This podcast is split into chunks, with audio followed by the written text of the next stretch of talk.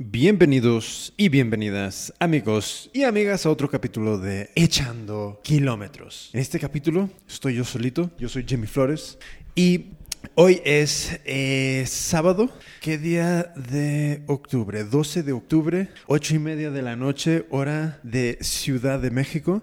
Y me sentí obligado a hacer este capítulo para hablar de nuestro, de nuestro misil Eliud Kipchoge que hoy eh, en Viena hizo algo que yo creo que medio mundo que, que, no pensaba que era posible, que era correr una maratón en menos de, menos de dos horas. Bien, sí, no es un tiempo oficial, no lo es. Todo esto lo puedes leer en miles de sitios, ¿ok? O sea que no, no te voy a soltar lo que ya sabes. Básicamente corrió una maratón, 42.2 kilómetros en una hora 59 minutos y 40 segundos en Viena. Eh, ¿Qué es lo que yo puedo decir de esto? Pues sinceramente es que lo único que se que no se puede decir mucho, simplemente es un, un as, es, es uno de estos hechos que yo creo que Claro, si eres corredor y si te gusta correr, yo creo que esto puede ser para, pues para nosotros un poco como para el mundo cuando vio a alguien aterrizar en, en, la luna. Esto, es increíble porque cuando empiezas a ver la velocidad que tuvo que mantener durante esas dos horas, perdona, con respeto, esas una hora y 59 minutos y 40 segundos, es, es, es asombroso, es absolutamente asombroso. Y lo que más me ha parecido impresionante es que llega a la meta con una sensación de, de, de, como que todavía tenía algo en el tanque. Evidentemente, es que no, no me hago la idea ni, ni, ni, qué es lo que puede sentir este hombre, pero lo único que sí, que sí notas es que es como, como no te has caído absolutamente muerto. Porque si ves vídeo de de cuando el récord de la milla se, se, se, bajaron por debajo de los cuatro minutos, que esto, a ver, eh, first, dame un segundo, Roger Bannister en 1954 corrió por primera vez 1400, no, perdona, eh, corrió la milla en 3 minutos 59 segundos. Y cuando le ves llegar a la meta está destruido, pero absolutamente muerto. Y básicamente el ritmo de este hombre creo que era por kilómetro o por milla como eh, que era como 4.30 y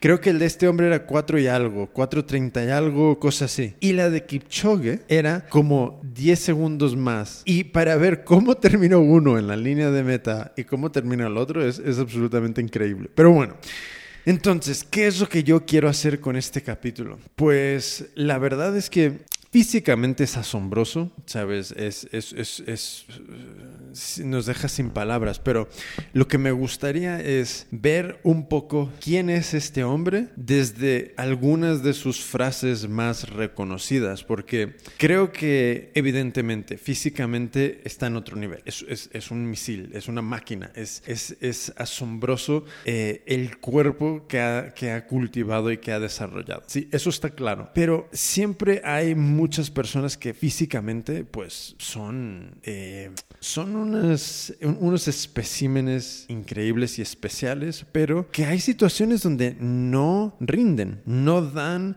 el rendimiento que podrían porque en algún momento cuando lo duro realmente se pone duro, mentalmente, emocionalmente no están ahí. Incluso hay otras personas que físicamente parece que los dioses los han dotado y no, no, no dan ese, ese, ese, no lo suplementan con esfuerzo, con consistencia, con constancia, con determinación. Entonces puedes tener como un, un, un físico que te lo ha dado los dioses, pero si no haces, si, si no lo acompañas con, pues con esa parte mental y emocional, muchas veces se echa a perder. Entonces, Kipchoge es, es, un, es un personaje muy especial porque es una persona que yo creo que para conseguir metas de este tipo, para conseguir romper récords de este tipo, una parte evidentemente es físico, pero la otra parte, ¿qué es lo que te está pasando por el coco y cómo lo gestionas? Entonces, lo que quiero hacer es ver algunas de sus frases más célebres y pues darme un poco mi opinión sobre ellas. Bien, ahora, la primera frase. Primero la voy a leer en inglés y luego la traduzco. I don't know where the limits are, but I would like to go there. No sé dónde están los límites, pero me gustaría ir hacia ahí. ¿Y qué, qué, qué significa esto? No sé dónde están los límites, pero quiero ir hacia, hacia ahí, hacia ellos. E, es, eso yo creo que es, resume muchas cosas, sinceramente, porque es una mentalidad de, de dime dónde está lo más difícil y yo voy a hacer todo lo que yo pueda para intentar llegar ahí. Es, es esto es, yo creo que fun, fun, fundamental, ¿no? Para para una persona que, que empieza a superar, porque yo creo que aquí está el tema, es como empiezas a superar unos mínimos y empiezas a reconocer que eres bueno. ¿Y qué sucede en ese momento? Sigues dándolo, sigues dándolo todo, te sigues esforzando, te sigues eh, destruyendo físicamente y mentalmente todos los días como, como si no fueras el mejor. Entonces, decir que no sabe dónde están los límites, pero que quiere ir ahí, para mí eso es una mentalidad de alguien que, que realmente es, está haciendo algo mucho más grande que él, que está haciendo algo donde... Es, es, esto, es, esto, es, una cosa muy, muy interesante porque yo creo que todos nos ponemos en... Si yo me pongo en esta, en, esta, en esta situación y soy honesto, yo creo que hay mucho donde mentalmente fallo, donde, donde hay como fracturas que yo, yo sé que están ahí y yo sé que si puedo eh, taparlas, rellenarlas, subsanarlas, que puedo ir mucho más lejos, puedo hacer mucho más. Pero hay un punto donde yo creo que el querer ir más allá e, es una situación muy, muy, muy única, porque requiere casi como que, casi como que dejes de ser muy consciente de ti mismo, como que tu realidad y tu, tu lugar en el mundo, como que se, se relega a, un, a, una, a una situación, a un lugar, vamos a decir a un segundo lugar, y tú existes como para llegar a algo más allá, como casi para trascender lo que tú eres. Entonces, esta primera frase, este de no sé dónde están los límites, pero me gustaría ir ahí, eh, eh, eh, para mí es mucho más que algo personal. Para mí es como que ya se está, está pensando en otra cosa que ya no es él mismo. Es, es muy curioso. Siguiente frase. Sometimes all it takes is a little adjustment to face the obstacles in life. Algunas veces solo se necesita un pequeño ajuste para enfrentarte a los obstáculos de la vida. Es, es fuerte, ¿no? Pequeños ajustes para enfrentarte a los obstáculos de la vida. Y sí, sí, sinceramente, yo creo que esto tiene mucho que ver con esa frase anterior, porque si somos honestos con uno mismo, hay mucho más que podemos dar. Hay un fondo mucho más profundo al que podemos... Hay, hay, hay mucho más ahí, pero ¿qué son las ¿Qué son las cosas que a nosotros nos generan esas fracturas? Esas fracturas que yo comenté de mí mismo. ¿Dónde están esas fracturas? ¿Qué son esas fracturas? ¿Qué, qué, qué las ha generado y qué las mantiene ahí? ¿Y qué es lo que a cada uno y a mí me mantiene alejado de, de subsanarlas? Porque correr, sinceramente, o cualquier actividad física, déjate ya de correr. Correr es, vamos a decir que para nosotros es la base, pero la alimentación, el, el, el el trabajo físico, el acondicionamiento físico, la flexibilidad, el, la paz interior. Todas estas cosas, al final del día, eh, nos pueden presentar pequeños obstáculos. Y yo creo que sí que hay muchas veces donde hay ajustes muy pequeños que nos pueden cambiar radicalmente el punto de vista del obstáculo y también cómo nosotros nos estamos obstaculizando a uno, a, a, a nosotros mismos. Yo, mira, yo, yo personalmente hubo un momento donde para mí algo hizo clic y yo creo que es, fue algo bastante sencillo, que es como reconocer que todo el mundo es como es y que no le vas a cambiar y que solo tienes dos opciones. Bueno, no opciones, solo tienes dos, eh, dos cosas que puedes hacer. Un, uno es aceptar a todo el mundo tal y cual como es, aceptarlo. Y dos, de tomar la decisión de cómo te vas a enfrentar a, a, a esa realidad para no tener que luchar contra ello y simplemente aceptarlo. Entonces, claro, son cosas que cuando lo dices, sí, sencillo, lógico, todo lo que tú quieras, pero interna, interiorizar eso y hacer ese cambio y y, y cambiar completamente de cómo te enfrentas al obstáculo que puede ser desde una carrera hasta una persona que te encuentres de día a día, incluso compañeros de trabajo, es, tiene mucho poder el, el ver y reconocer dónde están esas fracturas y cómo, cómo eres uno consciente de ello para cambiarlo. Entonces, que algún, lo, que dijo, lo que dice Kipchoge, algunas veces solo necesitas un pequeño ajuste para enfrentarte a un obstáculo de la vida. Impresionante. Oh, es, es, esta me encanta. Become comfortable with being uncomfortable. Accept change. A ver, ¿cómo traduzco esto bien? Eh, consigue estar cómodo estando incómodo. Consigue estar cómodo estando incómodo. Acepta el cambio. Acepta el cambio. Consigue estar cómodo estando incómodo. Es que solo pensando ahora en, en, en simplemente en, en, correr, ¿cuántas veces no te encuentras en un momento donde todo te duele? Te duele el sistema cardiovascular, sientes que los pulmones te van a estallar, te duelen los músculos sientes que los cuádriceps, que, el, que, sientes que todo te arde. Y en ese momento, ¿cómo no te rindes a la incomodidad? ¿Cómo encuentras? Evidentemente hay matices, ¿sabes? Tampoco queremos decir que, que te rompas ahí una pierna o te destruyas los ligamentos. No, no es eso. Pero si yo soy honesto conmigo mismo, hay muchas veces donde yo puedo aguantar la incomodidad mucho más, pero me rindo ante ella. Donde donde no la acepto y el no aceptarla me genera el ralentizar, el, el rendirme a, a, la incomodidad. Y, y claro, es, es, es, es, muy curioso, el, el, de nuevo, otra vez con la analogía esta de las fracturas, es como la incomodidad al final es, va a existir. Y yo creo que como corredores sabemos que va a existir, va a existir esa incomodidad. ¿Qué hacemos en ese momento? Porque podemos tener planes de todo. Y era un poco como dijo Mike Tyson. Dice, todo el mundo tiene un plan hasta que le pegas. Y esto es un poco es, es ese punto de cómo puedes estar cómodo cuando el adversario, la vida o los kilómetros te están pegando. ¿Cómo encuentras esa comodidad en eso?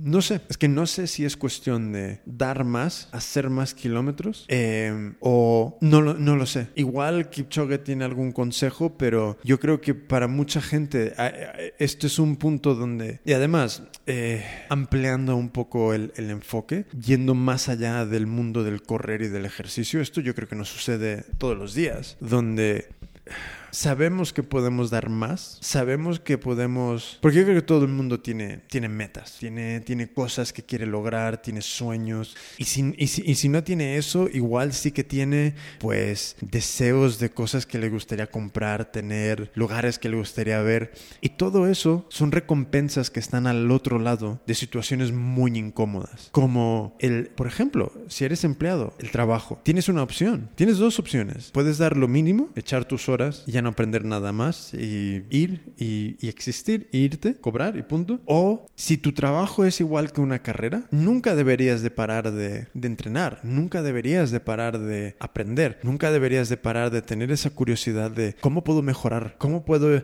ir más rápido, cómo puedo ir más lejos. Entonces, esa incomodidad de, de tener que estar continuamente aprendiendo, continuamente sintiéndote que, que no sabes, continuamente sintiéndote como el novato, eh, es muy difícil y es, y es mucho más cómodo eh, no hacerlo. Pero encontrar una comodidad en esa situación donde, donde vas a estar siempre luchando, cuando sientes que podrías eh, escaquearte, cuando podrías dar un, un, un, un, cuando, cuando es que yo creo que aquí es cuando tú sabes que te puedes escapar, como que te puedes que puedes conseguir dar el mínimo y, y que a, na, a, nadie le sorprenda, pero que tú sabes in, de, in, adentro de ti que no has dado lo que podrías haber dado, sino que has dado el mínimo sabiendo que con eso podrías pues, ya, lo suficiente. Estamos comprometiendo, comprometiéndonos y estamos rindiéndonos al, a, a, esa situación de incomodidad. Porque sabemos que si damos más, nos esforzamos más, necesitamos que dar más,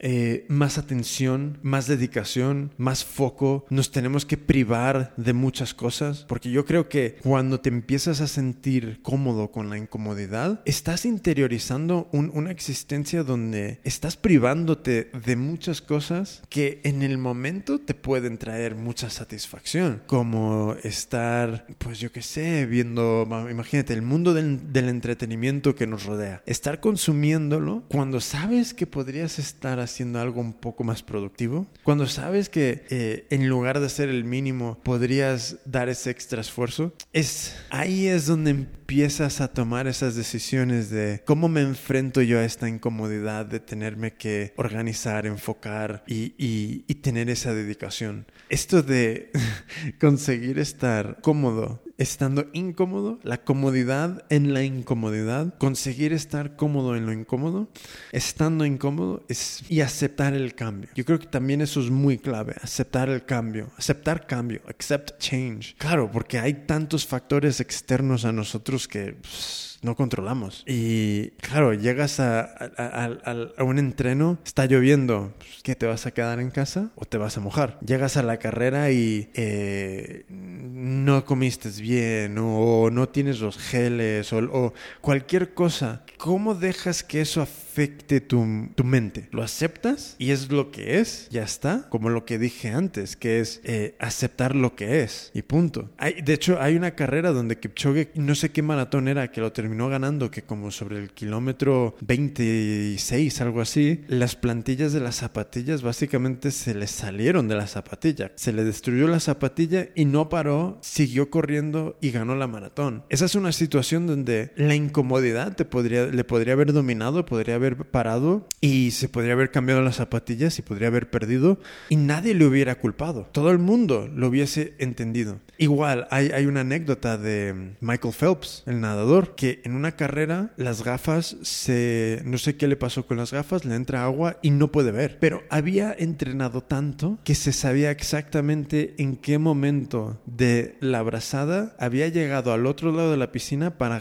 para hacer el giro. Si él de, repente hubiese parado, nadie lo hubiese culpado. Todo el mundo lo hubiera entendido. Pero, ¿y nosotros? ¿Cómo actuamos de esa misma manera? Donde cuando lo explicamos, si el resto del mundo, creo que esto es una buena prueba, tú piensas en, si yo le digo esto, si yo le cuento este problema a alguien, me va a entender y me va a dar la razón y me va a hacer sentir que mm, no es mi culpa, que me, que me entiende y que, y que de la manera que, que hubiese actuado es, es la correcta. O hay una posibilidad donde podrías haber seguido, donde en esa incomodidad de ese problema, tú podrías haber seguido y haber atravesado esa barrera. Yo sé que a mí me pasa con el correr, a mí me pasa. Todavía no he cruzado eso. Mira que Salir a correr no me es un problema, pero hay momentos en las sesiones más intensas donde yo sí siento que yo dejo que la incomodidad me venza. Y no sé de dónde sale eso. Y no me gusta, pero soy consciente de ello. Entonces, esta frase de conseguir estar cómodo cuando estás incómodo o la, con la incomodidad es cortante, es profunda. Bien, esta es un poquito más larga.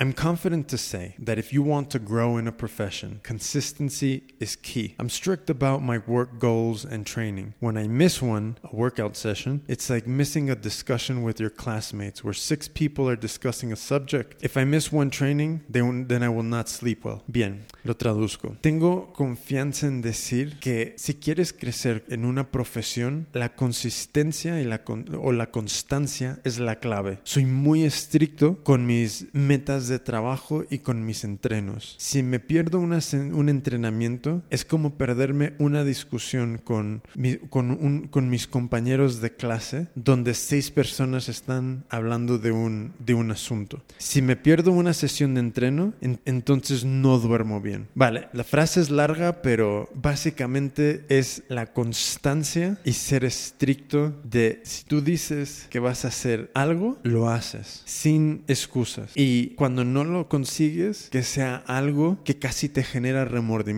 y yo creo que esto tiene mucho que ver con lo otro, con lo que he comentado antes, que cuántas veces tú le cuentas un problema a alguien y la, persona te puede dar la razón. Ay, no, pues es que dormí súper mal y por eso no me levanté temprano a ir a correr. Ah, no, no, no, sí, mejor, mejor descansa. ¿Cómo te... No nos podemos sentir bien con eso. No nos podemos sentir bien con esa narrativa. Entonces...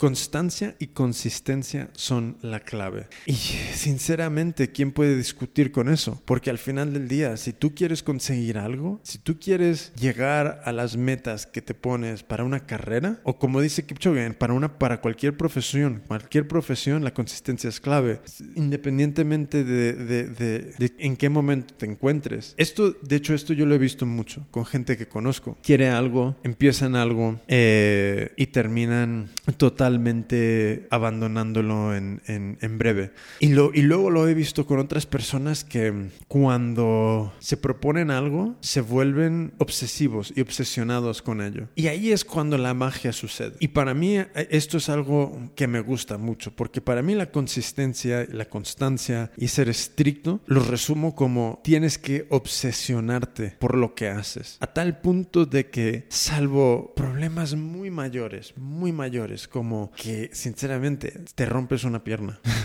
y no puedes salir a correr. Hazlo, obsesiónate con ello, porque es esa, esa obsesión es lo que te va a ayudar a conseguir absolutamente todo lo que te propones y todo lo que quieres. Y al otro lado de esa obsesión están las recompensas impresionantes. Hay una serie en YouTube que hace mucho tiempo me vi que se llama Obsessives. Ah, sí, aquí sigue. Sigue, sí, sí, sí, sí, siguen todos los capítulos.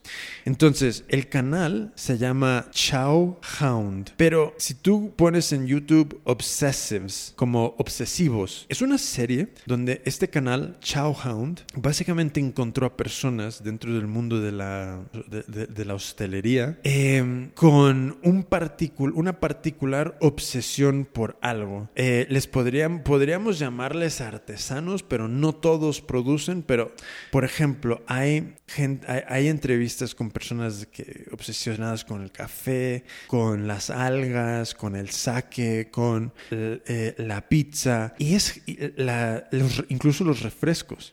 Y lo que me parece bonito de esta serie es ver la pasión y la dedicación de estas personas que gira alrededor de una cosa muy específica. Que sí, muchas veces estas cosas tienen muchísimos matices, igual que el, que el correr. El correr no simplemente es ponerte las zapatillas y salir. Ya sabes que es ponerte las zapatillas y salir, pero ¿qué vas a hacer? ¿Cómo vas a hacerlo? ¿En qué intensidad? ¿Cuántos kilómetros a la semana? Luego está todo el mundo de la alimentación. ¿Cómo, cómo te vas a alimentar? ¿Qué, ¿Cuánto? ¿Cantidades? Luego está el tema de si estás en sobrepeso, ¿cómo te vas a restringir las calorías para bajar de peso? Es, es, es si te obsesionas creces. y puede sonar mal. Y yo entiendo que hay muchas personas que me pueden escuchar y pueden estar en desacuerdo. Respeto tu punto de vista, pero creo que si nos sentamos a analizar a todas las personas que tú admiras, a todas las personas que han conseguido cosas, que si yo te doy una pastilla y te digo, si te tomas esta pastilla, consigues eso, aceptarías esa pastilla. Pero cuando no hay pastilla y lo único que hay para llegar a ese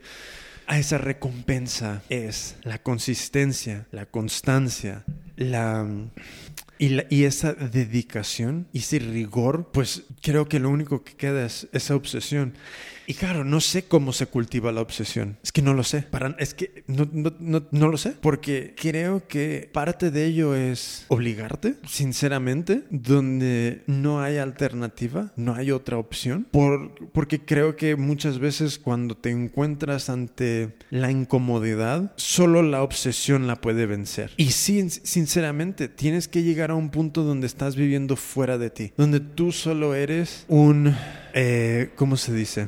un contenedor. Tú solo eres un contenedor y tú te estás viendo desde un punto como de tercera persona, como si fueses un, un personaje en un videojuego. Y tu trabajo es mantener a esa persona levantándose todas las mañanas, haciendo sus kilómetros todas las mañanas, restringiéndose los placeres momentáneos por los logros a largo plazo y mantener y, y obsesionar a esta persona con las actividades que le van a hacer cumplir muchos sueños y metas que tiene en su propia vida. Porque al final yo creo que esta obsesión sí que te hace lograr lo que, lo que te propone. Pero todos esos hitos están al otro lado de montaña. Eh, eh, tenemos que cruzar montañas muy grandes, donde hay mucha incomodidad y hay mucho sufrimiento. Porque bajar tres horas en una maratón, bajar cuatro horas en una maratón, eh, o bajar ya minutos cuando ya estás en un punto donde crees que no puedes bajar más, duele mucho, va a doler mucho. Proporcionalmente te va a exigir mucho más que al principio y llegarás a un punto donde no ves avances, donde no ves que, que, que donde te sientes que tomas un paso hacia adelante y tres hacia atrás. Y en ese momento, ¿cómo te mantienes obsesionado? Es, es, es crucial, creo. Ahora algo un poco más relacionado a correr. When you smile and you're happy, you can trigger the mind to not feel your legs.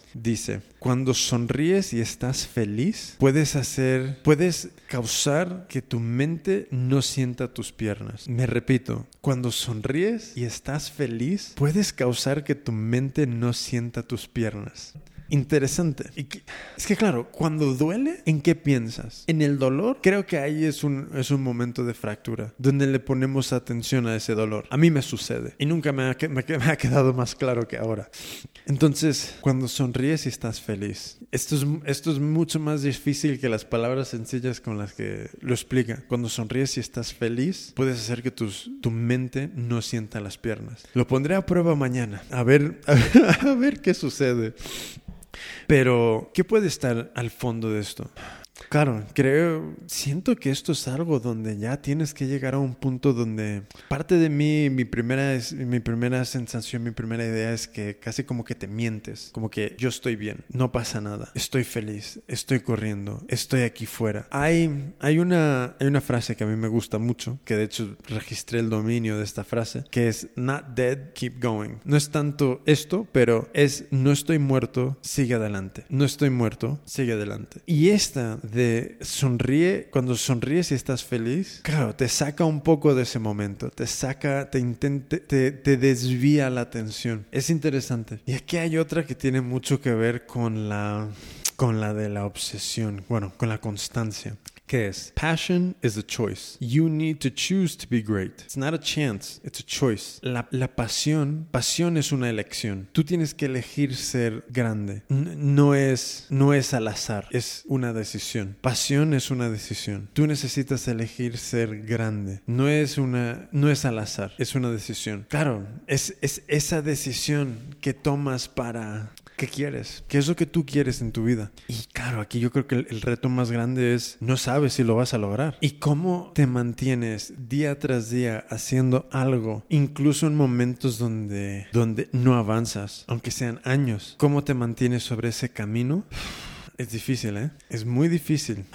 Aquí hay otra que es bastante heavy. Only the disciplined ones are free in life. If you are undisciplined, you are a slave to your moods. You are a slave to your passions. Solo aquellos con disciplina son libres en la vida. Solo aquellos con disciplina son libres en la vida. Si eres indisciplinado, si no tienes disciplina, eres un esclavo a tus ánimos. Eres un esclavo a tus pasiones. Solo los solo aquellos con disciplina son libres libres en la vida. Si no tienes disciplina, eres un esclavo de tus emociones, no de tus emociones, de tu esclavo de tus, sí, como cambios de emociones, temperamentos, eres un esclavo de tus pasiones. Claro, hay tantas cosas tan divertidas que podrías estar haciendo en lugar de echando kilómetros, en lugar de sudando, en lugar de sentirte como el más débil del gimnasio, en lugar de sentirte como el más lento del grupo, en lugar de sentirte, en, en cuanto abres los ojos, es mucho más fácil decir, ah, no, cinco minutos más, ah, no, voy luego, ah, no, al final no he podido hoy, voy mañana. Es muy fácil. Es muy fácil decir, ah, no, es mediodía, no puedo ir a correr porque hace mucho calor. Disciplina, disciplina. Hmm. Pues yo creo que ya voy a terminar aquí, ponerle punto y final. Yo creo que cuando vemos ahora una hora 59 minutos y 40 segundos, creo que eso está al otro lado de todo lo que acabamos de, de escuchar. Todo lo que acabamos de escuchar es trabajo duro, constancia, consistencia, disciplina y llegar a un punto donde lo haces todo casi controlándote como si fueras un, un, muñeco en un videojuego, donde no, no existes en primera persona, donde donde Jimmy se despierta, inmediatamente yo le levanto, le mando a ponerse las zapatillas, a no pensar, a vestirse, a salir a correr, a cuando le duele sonreír y estar feliz, estar feliz de que duele y hacerlo uno y, una y otra vez, una y otra vez, una y otra vez. Y llevar esa misma actitud a todo lo demás, porque no es solo en una cosa, porque no me acuerdo quién lo dijo, pero como haces cualquier cosa es como haces todo. Entonces, como hace como tú hagas cualquier cosa es como vas a hacer todo. Y todas las metas que tengas para correr, pues están al otro lado de esas montañas de disciplina, de dolor, de, incomodidad. Ánimo y vamos a celebrar que estamos vivos echando unos kilómetros. Muchas gracias por quedarse aquí conmigo hasta el final. Escríbanme en, pues yo qué sé, Instagram, Twitter, donde sea. Por favor, eh, oh, sí, síganme en Strava, Jimmy Flores, búsquenme por ahí. si van a echandokilómetros.com, les redirige a donde está el enlace a redes sociales, Strava y todo esto, o sea que pueden ir directamente a echandokilómetros.com. Y por favor, por favor, les pido un favor, por favor, aunque no te pongas en contacto conmigo, deja una reseña de este podcast en iTunes, por favor. Tómate el tiempo, hazme ese favor, porque de esta manera más personas nos pueden encontrar. Pues con eso dicho, yo mañana tengo que hacer 14 kilómetros eh, eh, cada vez, no me acuerdo cómo es el, término oficial de esto, pero mm, cada vez un poquito más rápidos. Eh, entonces, en algún momento me va a doler y como progresivos, 15 kilómetros progresivos. ¿Y cómo voy a gestionar yo ese dolor? Ya veremos. Muchas gracias y ánimo. Vamos a celebrar el 1 hora 59 minutos 40 segundos de señor Kipchoge, echando nuestros propios kilómetros a nuestros propios ritmos y siendo felices. Hasta la próxima.